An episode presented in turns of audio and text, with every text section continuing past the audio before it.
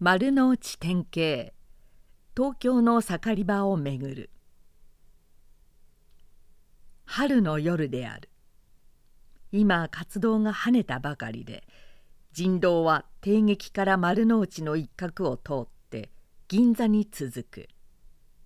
ちょっと付き合えよ。アロハオエを一枚買っていくんだ。3人連れの海軍青年士官のスポークンタイトル。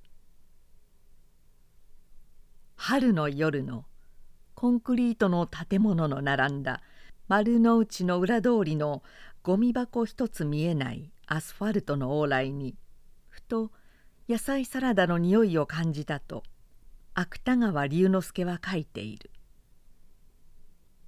この通りにはところどころに西洋料理店はあるし大方は地下室が料理場になっていて歩道とすれすれに通風窓があるから野菜サラダだろうがカキフライであろうが鼻が悪くない限りゴミ箱を連想しその所在を気にせずともそれよりはるかに新鮮な匂いを感じるのは当然である。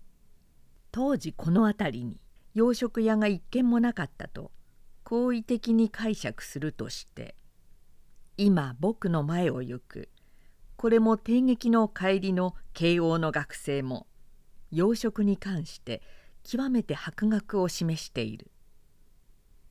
日本のエビはラブスターとは言わないんだね。春の夜の丸の内の裏通りにふと洋食を感じるのは「どうやら春の夜の常識らしい。掃除警的二重露出。曇天の丸ビルは大きな水槽に似ている。中に無数のメダカが泳いでいる。丸ビルはとても大きい愚鈍な顔をしている。ことに夜が明けてから朝のラッシュアワーになるまでの数時間の表情ときては総発性地方よだれだ。よだれは敷石を濡らしている。ドーナツに穴のあるように。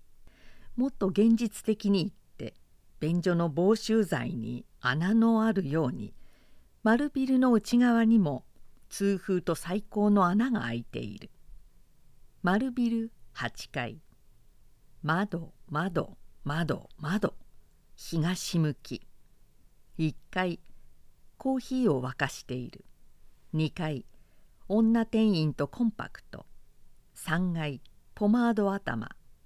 4階ヨーヨーをしている。5階ヨーヨーをしている。これはニュートンの戸惑いをした表情だ。6階定時計定規が動いている。7階空室。8階窓ガラスを拭いている。陸のカンカンムシ窓窓窓窓。南向き。1階いびつが乾かしてある。2階タヌキが狐を背負っている。美容院。3階タイプライターをたたいている。4階主金が乾かしてある。5階泣いて文書く人もある。これは嘘だ。球児が靴を磨いている。6回盛んにお辞儀の連発だ。あれは借金の言い訳をしている。7回途端にサイレンが鳴った。誤報のサイレンに変わったのは偶然ではない。これはまだしも隙腹に応えない。